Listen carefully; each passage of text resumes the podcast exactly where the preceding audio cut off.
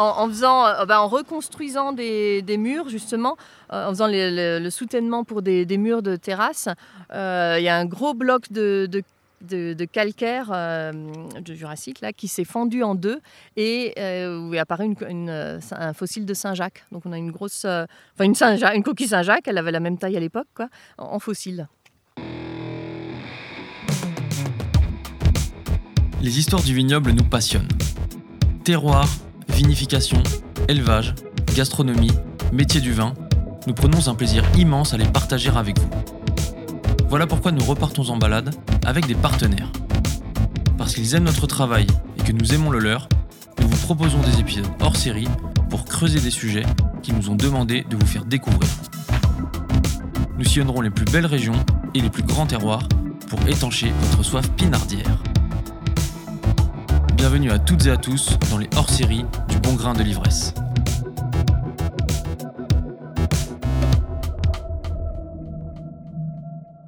Pour ce premier hors-série, cap à l'est, pour une région à la formidable diversité géologique, j'ai nommé l'Alsace. Deux départements à la forte identité, dont le nom rime avec gastronomie, splendide paysage et surtout vin d'exception. Nous vous emmenons aujourd'hui pour 5 épisodes sur les contreforts du Ballon des Vosges avec l'association Alsace Cru et Terroir qui s'est donné pour mission de mettre en lumière la richesse des terroirs alsaciens. Pour ce deuxième épisode, on parle de clauses emblématiques et surtout de calcaire. Des terroirs qu'Olivier Umbrecht, du domaine Zindumbrecht, présente comme des dépôts marins de l'ère secondaire, particulièrement du Trias il y a un peu plus de 200 millions d'années. On les retrouve sur de nombreux terroirs et grands crus, affleurant davantage en haut de coteaux qu'au bas de ceux-ci, où la présence d'argile est plus importante. Anne Trimbach, Véronique Muret, bonjour. Bonjour. Merci beaucoup d'être avec nous aujourd'hui. On vous a réunis euh, pour euh, parler des, terroirs d'Alsace et plus particulièrement des terroirs calcaires. Euh, ici, là, on a la chance d'être dehors aujourd'hui à l'entrée du Clos Saint-Une. Anne, est-ce que tu peux nous expliquer un peu où on est et le paysage qu'on a autour de nous? Et on est dans le joli petit village de Unavir, dans le grand cru Rosaker, qui, qui est l'unique grand cru du village de Unavir. J'ai une magnifique vue sur les trois châteaux de Ribeauvillé et on est bien au, on va dire euh, au frais, mais en même temps au soleil. On voit la forêt juste euh, au-dessus de nous. Et puis si je me retourne, je vois euh, la forêt noire en Allemagne. Donc c'est plutôt agréable de se trouver là. Donc on est au Clos Saint-Une, qui est un, terroir mythique du Grand Cru Rosaker. Est-ce que le Rosaker, c'est un... il a une unité géologique, on va dire? Ah oui, tout à fait. Le Rosaker a une unité euh, géologique, euh, base euh, tout à fait unique calcaire. On, est, on a la chance d'avoir une belle une, bande de mouchelcalque en fait qui part du village de Rigvire, qui passe par une arvire et qui va jusqu'à Ribeauvillé. Et là, on est vraiment en plein dessus. donc mouchelcalque, c'est du calcaire coquillé. Et notre Clos Saint-Une, la petite parcelle, 1 hectare 67, c'est vraiment très calcaire. Et si vous regardez un petit peu plus bas, on est carrément sur la roche, on marche sur la roche-mère, quoi. Voilà. Véronique, le, calcaire, comment ça se forme euh, et comment ça s'est formé particulièrement euh, en Alsace? Les calcaires, c'est les, roches finalement les, plus répandues en Alsace. Et c'est euh, les, calcaires, c'est des roches qui se forment par sédimentation et qui se sont formées sous des mers en climat tropical. Donc nous, ça nous fait toujours rêver les Alsaciens parce que ces calcaires, ils se sont formés à un moment où on avait le climat des Bahamas où il faut imaginer un, endroit euh, tout plat. On était sous la mer, il n'y avait pas les Vosges, il n'y avait pas la forêt noire, et c'était des mers euh, peu profondes et où les calcaires se sont sédimentés. Et en fait, on peut très bien le comprendre parce que ceux qui vivent dans des régions calcaires, vous avez souvent dans, les, bah, dans vos tuyauteries, il y a du calcaire qui se dépose, bah, c'est un peu la même euh, formation. Donc c'est généralement, c'est formé au Jurassique. Euh, sur ces, périodes euh, sous, la mer, sous une mer chaude et, en climat tropical. Pourquoi est-ce que le calcaire euh, ou les terroirs calcaires sont des terroirs propices à la culture de la vigne? Alors, la, vigne se plaît bien sur les terroirs calcaires parce que ce sont des, roches euh, ou des, terroirs où on a quand même relativement peu de fertilité et on sait que la, vigne peut se, n'a pas besoin de, zones très fertiles. Euh, et on a le caillou calcaire qui va apporter la, puissance, qui va apporter euh, une forme de, d'élégance également. Et une des particularités aussi sur les calcaires alsaciens, c'est que c'est jamais du caillou à 100%. On a quand même des marnes, on a euh, des argiles, les marnes, c'est déjà 50% d'argile, 50% de calcaire. Et c'est toute une, complémentarité entre la roche calcaire qui apporte cette, cette forme de droiture, l'expression dans le vin, une minéralité, on va dire, et des, de l'argile, comme on en voit là aussi dans, le Clos Saint-Une, et qui, elle, apporte une forme de, de largesse, quelque chose qui est une largeur d'épaule au vin. Ici, on est dans un climat chaud? Quand même. L'été, euh, on peut avoir des, pas de la sécheresse, mais quand même des, étés secs euh, et chauds. Est-ce que le calcaire, ça, aide euh, pour ce genre de, climat? Anne? Ça fait quelques années qu'on voit en Alsace des étés de plus en plus chauds et de plus en plus secs au, final. et le calcaire, effectivement, c'est le terroir qui nous permet de ne pas avoir de stress hydrique et, et qui garde, qui garde bien l'eau. C'est un bon réservoir euh, à eau, donc même dans des années un peu plus euh, chaudes que la normale, euh, c'est, c'est bénéfique. Est-ce qu'il y a différents types de calcaire en Alsace ou est-ce que c'est un peu partout les mêmes? Il y a différents types de calcaire en Alsace. dans le Clos Saint-Une, ici, c'est calcaire coquillé, mouchelcalque. Et chez Véronique, un peu plus loin, vers Roufac, elle le dira encore mieux que moi. C'est des, conglomérats. Nous, sur Roufac, euh, sur la zone euh, aussi euh, Bollenberg, Strangenberg, on est sur des conglomérats côtiers de l'Oligocène. Donc c'est au tertiaire, c'est des calcaires qui ont été formés plus tard et qui sont issus d'une dégradation d'autres roches. Donc les, calcaires jurassiques, comme ici au Clos c'était formé à l'ère jurassique, donc sous la mer. Et ensuite, quand le, les Vosges et la forêt noire se sont soulevés et qu'il y a eu ensuite l'effondrement du fossé et donc la création de la, plaine du Rhin, euh, bah, à ce moment-là, il y a eu beaucoup d'érosion et on a aussi des calcaires qui sont plus récents, qui sont formés à la période tertiaire. Et c'est ce qu'on a, j'en reviens à notre terroir, sur le Clos-Saint-Landelin, qui fait partie du Grand Cru Forbourg, donc sur Roufac. Quels sont les cépages qui se plaisent bien sur les terroirs euh, calcaires? Euh, ben, les terroirs calcaires sont assez euh, polyvalents, j'allais dire. Donc on a évidemment le Riesling, qui est euh, ben, le, grand cépage blanc alsacien et qui est aussi qui a cette transparence vis-à-vis des terroirs. Mais sur les, sur les terroirs calcaires, on a aussi des, très belles expressions sur les Gewürz. Et ben, aujourd'hui, c'est de plus en plus reconnu maintenant sur les rouges aussi, sur le pinot noir. Vous, vous travaillez toutes les deux sur des clos unanimement reconnus? Euh, pour la qualité des vins, le Clos Saint-Landelin pour toi euh, Véronique et euh, le Clos Saint-Une pour toi Anne. Qu'est-ce qui fait la particularité de, ces deux terroirs? Pourquoi est-ce qu'ils produisent des, des vins qui, sont autant recherchés? Le Clos Saint-Landelin, c'est un, terroir tout à fait particulier parce qu'il est, il est exposé plein sud, il est tout en terrasse à l'entrée de la vallée qui va vers Soulsmat, donc une, vallée qui, qui va est-ouest et qui va vers, le, vers les, Vosges. Et hum, il a donc la particularité d'être sur ce conglomérat calcaire, donc des zones très calcaires, mais d'avoir aussi de, l'argile. Donc l'argile va apporter la largeur d'épaule au vin, quelque chose d'assez sphérique dans la dégustation, alors que le calcaire apporte la finesse, l'élégance, je dirais aussi la, colonne vertébrale au vin. Et le, euh, souvent, les, les Clos-Saint-Landelin vont peut-être ne pas plaire à tout le monde, mais je trouve que c'est euh, ce qui fait sa force, c'est qu'il a une personnalité et que on, ben, quand il y a quelqu'un a une personnalité, ben, on aime ou on n'aime pas. Et ça, je trouve que c'est important. Qu'est-ce qui vous plaît dans ces terroirs? Alors, la géographie est liée pour beaucoup, en fait, le paysage. Euh, qui est, qui est, tout, qui est un paysage qui est unique et il y a une beauté dans le paysage. Et euh, ça, c'est, je sais pas, je crois que ça s'explique pas. Il n'y a pas de fondement scientifique, mais euh, le, le, fait que, euh, bah, que ce terroir soit beau apporte quelque chose aussi. Et ensuite, nous, les, nos parcelles, enfin le domaine en tout, il fait 28 hectares, alors que le Clos Saint-Landelin, c'est 9 hectares de, vignes. donc, c'est pas, c'est pas tout le domaine. Par contre, c'est les parcelles auxquelles on est le plus attaché parce que c'est le, cœur historique du domaine. Hein. C'était mon, arrière-grand-père a pu l'acheter en 1935 et à l'époque il n'y avait que, euh, que le Clos Saint-Landelin dans le domaine. Et euh, aussi, c'est les parcelles les plus difficiles à travailler parce que tout est en terrasse. Donc il y a un travail euh, phénoménal déjà d'entretien des murs et de, de, restructuration des terrasses et aussi avec des dévers. Donc c'est les parcelles les plus difficiles et c'est un peu comme les enfants où euh, certains disent qu'ils sont plus attachés aux, enfants qui, sont les plus faibles ou qui ont des, difficultés. Et ben là, c'est la, parcelle les, plus les parcelles les plus difficiles à travailler. Et voilà, c'est dans nos cœurs.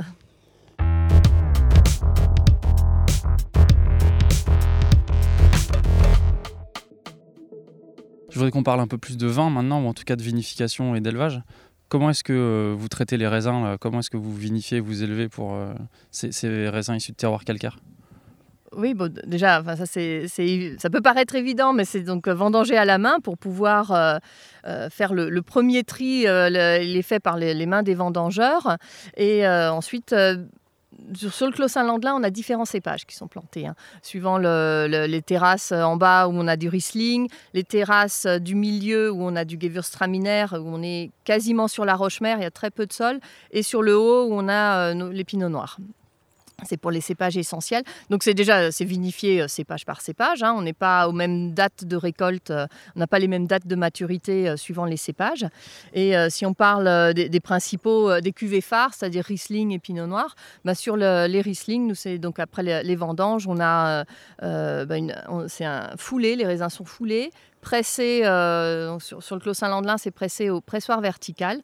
Et ensuite, euh, après un débourbage d'une nuit, ça passe en, foudre. Donc, c'est nos, vieux tonneaux en bois qui ont une centaine d'années euh, pour la fermentation alcoolique avec levure indigène. Et donc, après la fermentation alcoolique, on a le soutirage. Et à ce moment-là, on passe en, en cuvinox pour l'élevage. Alors, une des autres cuvées importantes sur le Clos Saint-Landelin, c'est le Pinot Noir. Donc, le Pinot Noir qui est le seul cépage rouge euh, en vin d'Alsace. Et donc là, on a une, euh, vinification de, rouge classique, j'allais dire, avec euh, donc un vendange manuel à nouveau, Tape de tri si nécessaire pour éliminer, euh, si on a un peu des bêtes un peu avec un peu de pourriture ou des, voilà, ce qu'il y aurait à éliminer. Et ensuite une macération qui se fait euh, dans des cuves, euh, chez nous qui sont des cuves en inox, avec pigeage. Donc on a une fermentation alcoolique, pigeage pendant cette phase de, fermentation active et ensuite une phase de, macération. Donc on a une période de macération qui en tout dure trois semaines et demie à quatre semaines. Et ensuite on passe là euh, en, barrique, en tonneau. Euh, et aujourd'hui, c'est ce qu'on appelle ce qu'on est en demi-muit, c'est-à-dire des, tonneaux en bois de 500 litres avec euh, une partie des tonneaux qui sont en, bois neuf, mais ça représente environ 20% de, qui est en bois neuf. Les autres tonneaux, eux, ils sont, c'est des, fûts qui ont entre un an et, cinq ans. Et on a un élevage qui va durer euh, un an, euh, comme ça, en, bois. Et puis ensuite, on ne fait pas tout de suite la mise en bouteille. On a une phase de reconstitution, c'est-à-dire qu'on va euh, ben, soutirer, détonner et passer en cuvinox, où le vin va se reconstituer pendant un mois. On n'a pas de filtration, donc on a une phase de, sédimentation. Anne, est-ce que vous réservez un traitement particulier au Riesling de votre Clos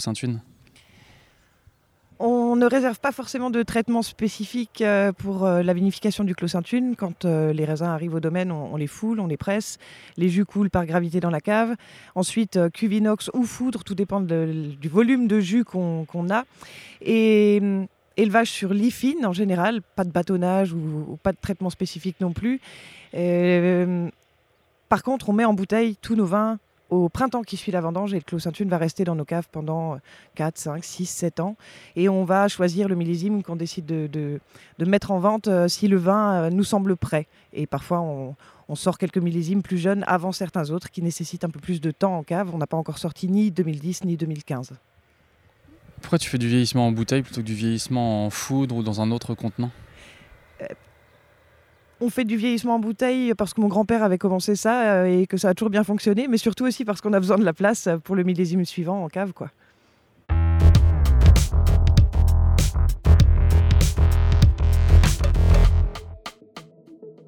Donc on se retrouve au caveau du domaine Trimbach.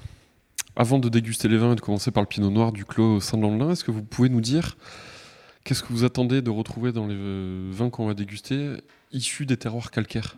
Alors, quand on, déguste un, vin euh, issu de terroir calcaire, l'idée préconçue ou les attentes que j'ai en bouche, ça va être un vin qui aura une dimension sphérique, c'est-à-dire un vin qui va remplir toute, qui aura un toucher de bouche qui remplit la bouche et qui a une dégustation qui est horizontale.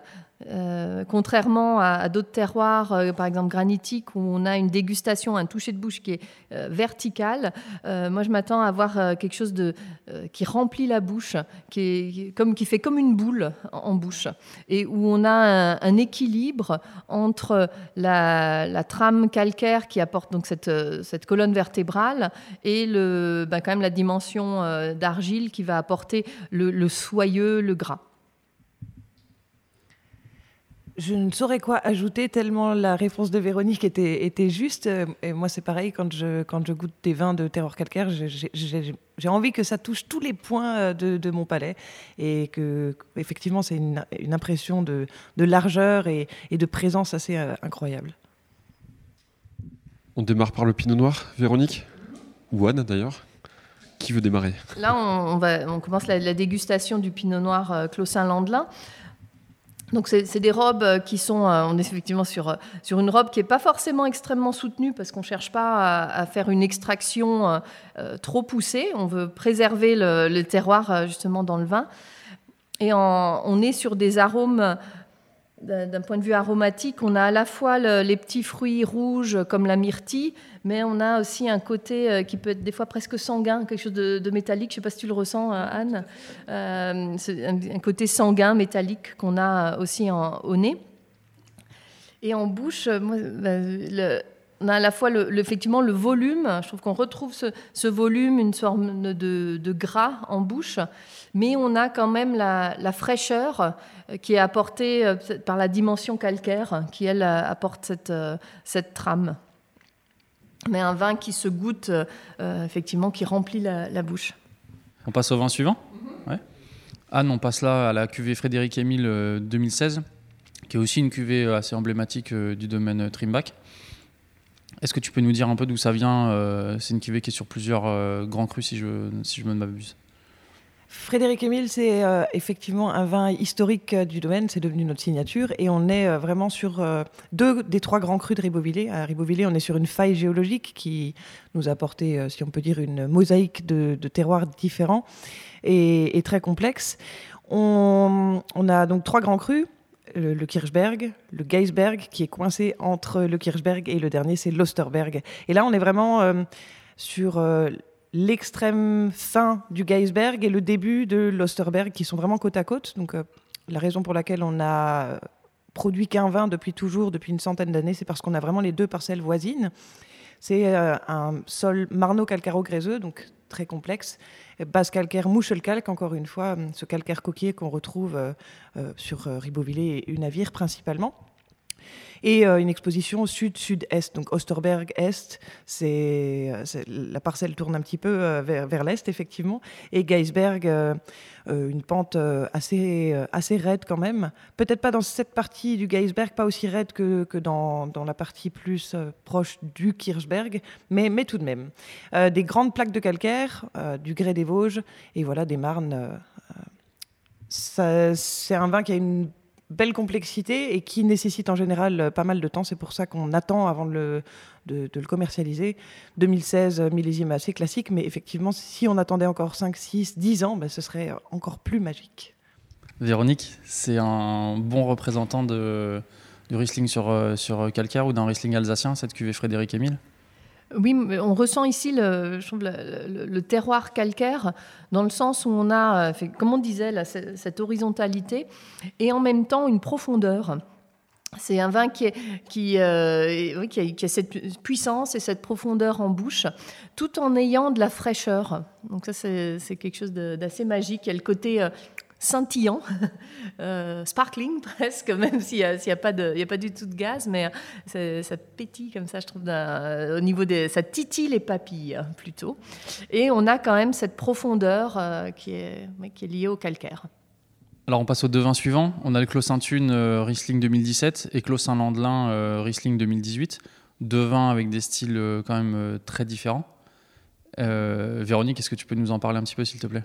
Alors sur le, Riesling 2018 Clos Saint-Landelin, on est sur un millésime qui a été, euh, qui a un millésime qui a une belle ouverture, une belle générosité et qui a un, fruit qui s'exprime bien. Donc c'est un millésime euh, où le vin était assez ouvert. On, a, il y a d'autres millésimes où on est plus fermé, plus euh, en retrait sur la jeunesse. Là, c'est un vin, c'est ce qui est en vente hein, chez nous au, domaine actuellement, et un vin où on a un fruité qui s'exprime déjà. Et, sur, sur, le Clos Saint-Landelin on retrouve euh, alors, plusieurs dimensions. Donc on a ce côté, euh, toujours euh, ce volume en bouche qui est présent qui s'explique aussi par le, calcaire. Et en même temps, une, petite particularité là, sur le Clos Landelin, c'est qu'on a une, dimension tannique qui va être présente aussi sur les, blancs. Et on a un peu cette, perception tannique une signature sur le Clos Landelin et qui, euh, pour nous, en, travaillant euh, ce vignoble-là, c'est ce qui fait le lien entre les, euh, les similitudes qu'on a entre le rouge qu'on a goûté tout à l'heure et les blancs. On a cette, petite dimension tannique qui se retrouve aussi sur les blancs. Est-ce que c'est deux vins qui sont prêts à boire, à votre avis, ou qui mériteraient encore d'être attendus un petit peu en cave? On considère euh, le, Clos Saint-Une 17 euh, un, petit genou, là, c'est un bébé. Donc, effectivement, si on, on peut attendre, euh, on, dit qu'il est au top quand il atteint minimum 10 ans. Donc, évidemment, c'est mieux d'attendre. Il, est déjà, il est déjà assez ouvert au final aujourd'hui, mais clairement 10 ans et plus, 15 ans, 20 ans. moi, moi, je les aime quand ils ont entre 15 et 20 ans particulièrement. Et toi, Véronique, qu'est-ce que tu en penses là de, du eh Clos Saint-Landelin ben, euh, Sur le Clos Saint-Landelin, 18, c'est un, millésime qui, commence à, se préparer à être bu. Alors évidemment, on peut le, faire vieillir. Et, mais après, cette question, c'est euh, aussi lié au, goût personnel de chacun.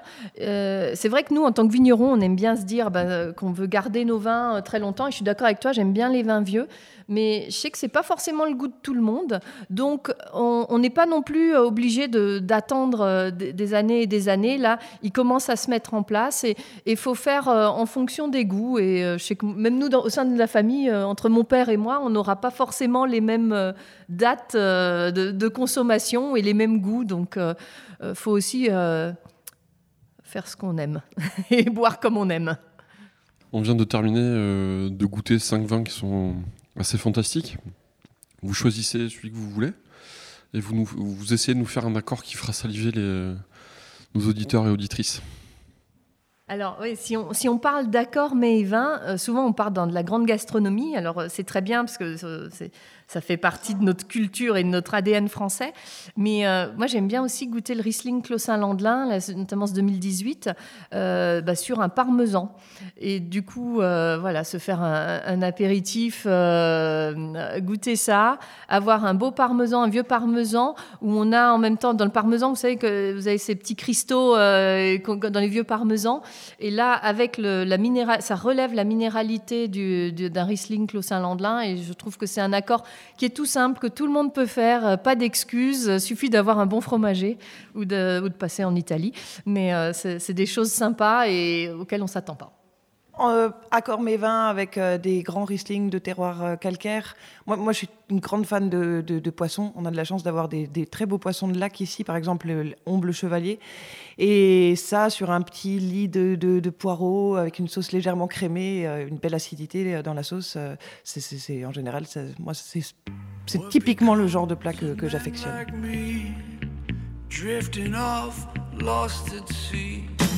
I'll set a fire, look up for it. Looking for me, I'm a pink sunset.